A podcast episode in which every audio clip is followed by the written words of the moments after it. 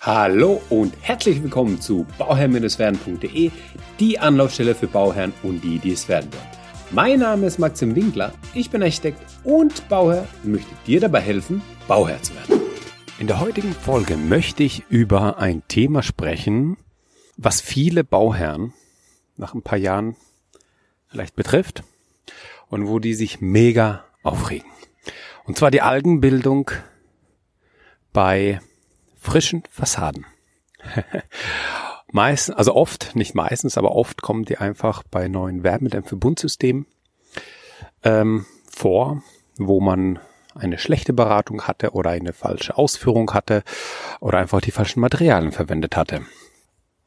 Die Algenbildung, ähm, das muss man jetzt vielleicht auch nochmal verstehen, ist ähm, primär ein optisches Problem. Also es hat, es ist nicht wie Schimmel, es hat weder gesundheitliche Folgen, noch ist es irgendwie, ja, so, dass es irgendwie das, das Material angreift. Es ist wirklich ein rein optisches Problem.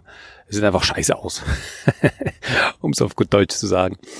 Und ähm, dass es äh, dazu einfach nicht kommt oder dass es einfach nicht so weit kommt, kann man einfach ein paar Sachen beachten. In der Planung, was ganz wichtig ist.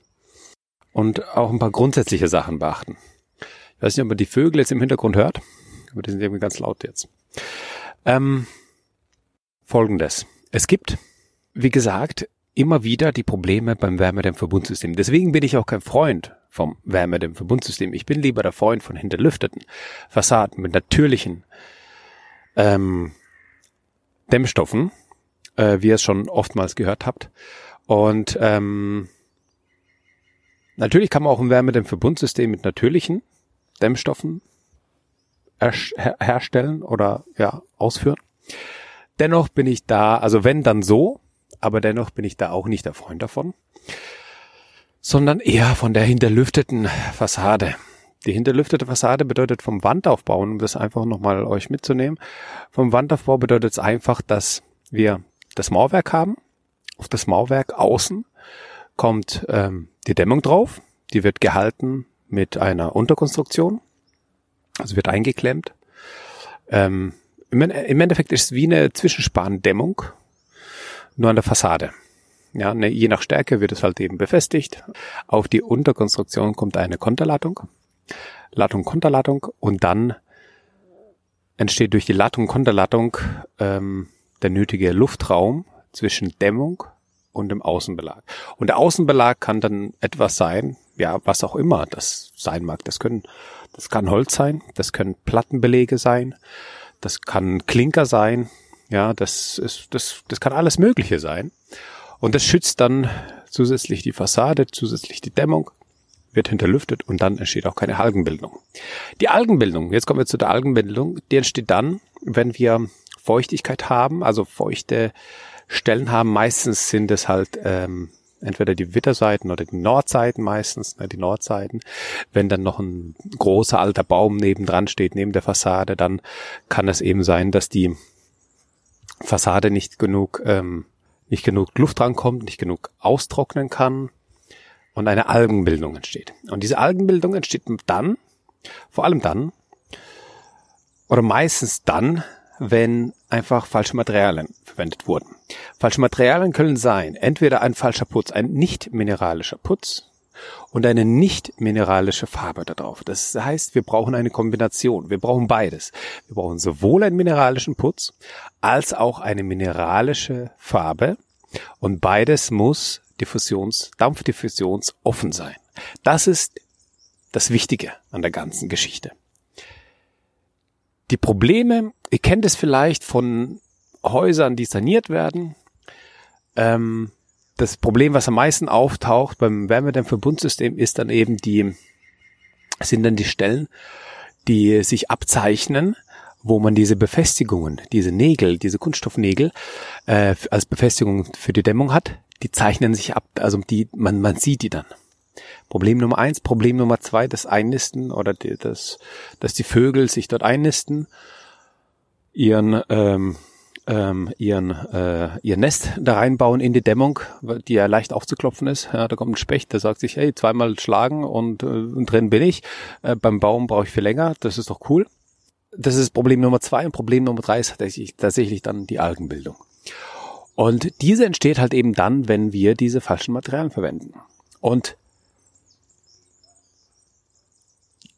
der Fehler kann schon bei der Planung stattfinden, indem der Planer falsche Materialien ausschreibt, falsch einplant, nicht Dampfdiffusion, Dampfdiffusionsoffen plant, wobei das sehr selten vorkommt oder ja, selten vorkommt. Ja, Wenn es ein Architekt ist, der die Planung macht, der weiß da schon Bescheid, der macht das auch richtig, da bin ich überzeugt von.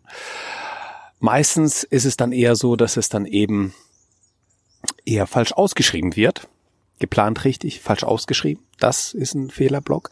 Aber auch nicht so oft wie einfach nur ausgeschrieben mineralisch, ausgeführt synthetisch. Und das ist dann das große Problem, der, das Problem der Bauleitung.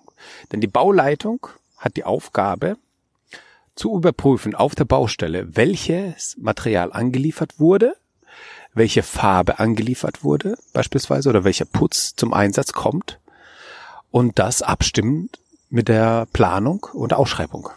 Ist es so geplant? Ist es so ausgeschrieben? Ist es so auf der Baustelle? Das ist die große Aufgabe der Bauleitung. Und wenn das falsch ist, ist es natürlich auch die Mitschuld des Bauleiters und ja, derjenige, der dann auf der Baustelle eben die Bauleitung macht, trägt dann natürlich eine Mitschuld, weil er dann nicht aufgepasst hat. Aber das ist tatsächlich einfach ein hohes Problem, weil die Firmen schreiben aus und wenn das halt große Flächen sind, ja, dann schreibt man halt aus mineralisch und mineralisch ist, mineralisch ist halt dann auch ein bisschen teurer und zum Einsatz kommt ein günstiges Produkt. Und dieses günstige Produkt ist deswegen so günstig, ja, weil es einfach äh, herzustellen ist als das mineralische Produkt. Ja. Und ähm, dann haben wir schon den Käse auf der Baustelle. Das heißt, da muss man aufpassen. Und da kann ich an euch Bauherren auch mit appellieren. Es gibt einige Bauherren, die machen das in Eigenregie, die machen die Bauleitung dann selbst. Ja. Informiert euch. Geht nicht einfach nur in den Baumarkt, kauft euch einen Eimer Farbe und streicht die Fassade. Informiert euch. Schaut euch an, welche Farbe für welchen Einsatz nötig ist, damit genau solche Sachen nicht passieren. Und ähm, ja, vielleicht muss man da auch nochmal eine extra separate Folge dazu machen zum Thema Bauleitung und Bauüberwachung weil das hängt natürlich damit zusammen, beziehungsweise das ist natürlich immer ein Thema, wie man das Ganze auf der Baustelle prüft. Und wenn ihr das selber macht, dann müsst ihr das selbst überprüfen. Dann müsst ihr die Lieferscheine überprüfen, mit dem was ausgeschrieben oder angeboten wurde, ob das übereinstimmt.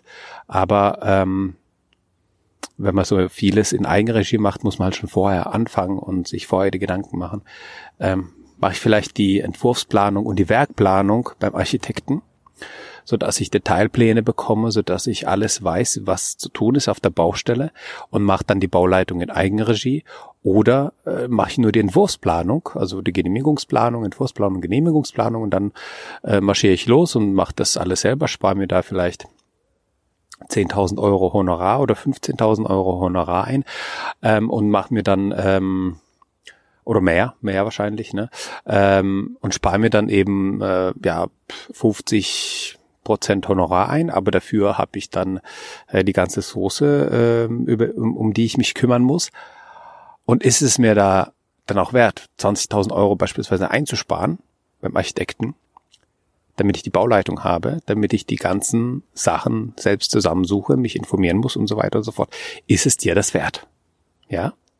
Oder habe ich einen Fachexperten, der für mich das macht, der das gelernt hat und das auch schon öfters gemacht hat und auch weiß, was er tut. Ja. Ich biete ja an, ähm, mit dir den Weg zu begleiten und dich, dich bis zur Genehmigung zu begleiten. Das kann ich deutschlandweit anbieten. Und ähm, wer hier im, ja, im Badischen bauen möchte, im Nordbadischen sage ich jetzt mal, ähm, da habe ich auch Partner vor Ort, mit dem man das gut machen kann. Alles, was weiter weg ist, dann suchen wir uns halt eben Partner, die vor Ort sind. Ich bin auch gut vernetzt mittlerweile ähm, in ganz Deutschland. Deswegen gibt's da auch äh, den einen oder anderen Bekannten, der vielleicht in der Nähe ist, den man dann fragen kann, ähm, ob er nicht jemand kennt. Und dann kriegt man schon ein gutes Team zusammen, dass man auch die Baustelle komplett durchziehen kann. Und wenn du aber sagst, nee, ich brauche nur die Genehmigungsplanung, dann kannst du dich gerne bei mir melden an info@bauherr-werden.de.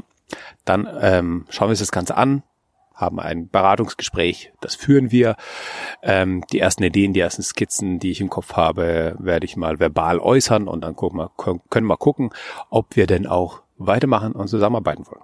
Ja, in diesem Sinne möchte ich mich bedanken für dein Ohr. Ich äh, wünsche dir nur das aller, allerbeste bei deinem Projekt Eigenheim und immer dran denken, um Bauherr zu werden, schau rein bei Bauherr-Werden. Ciao, dein Maxim.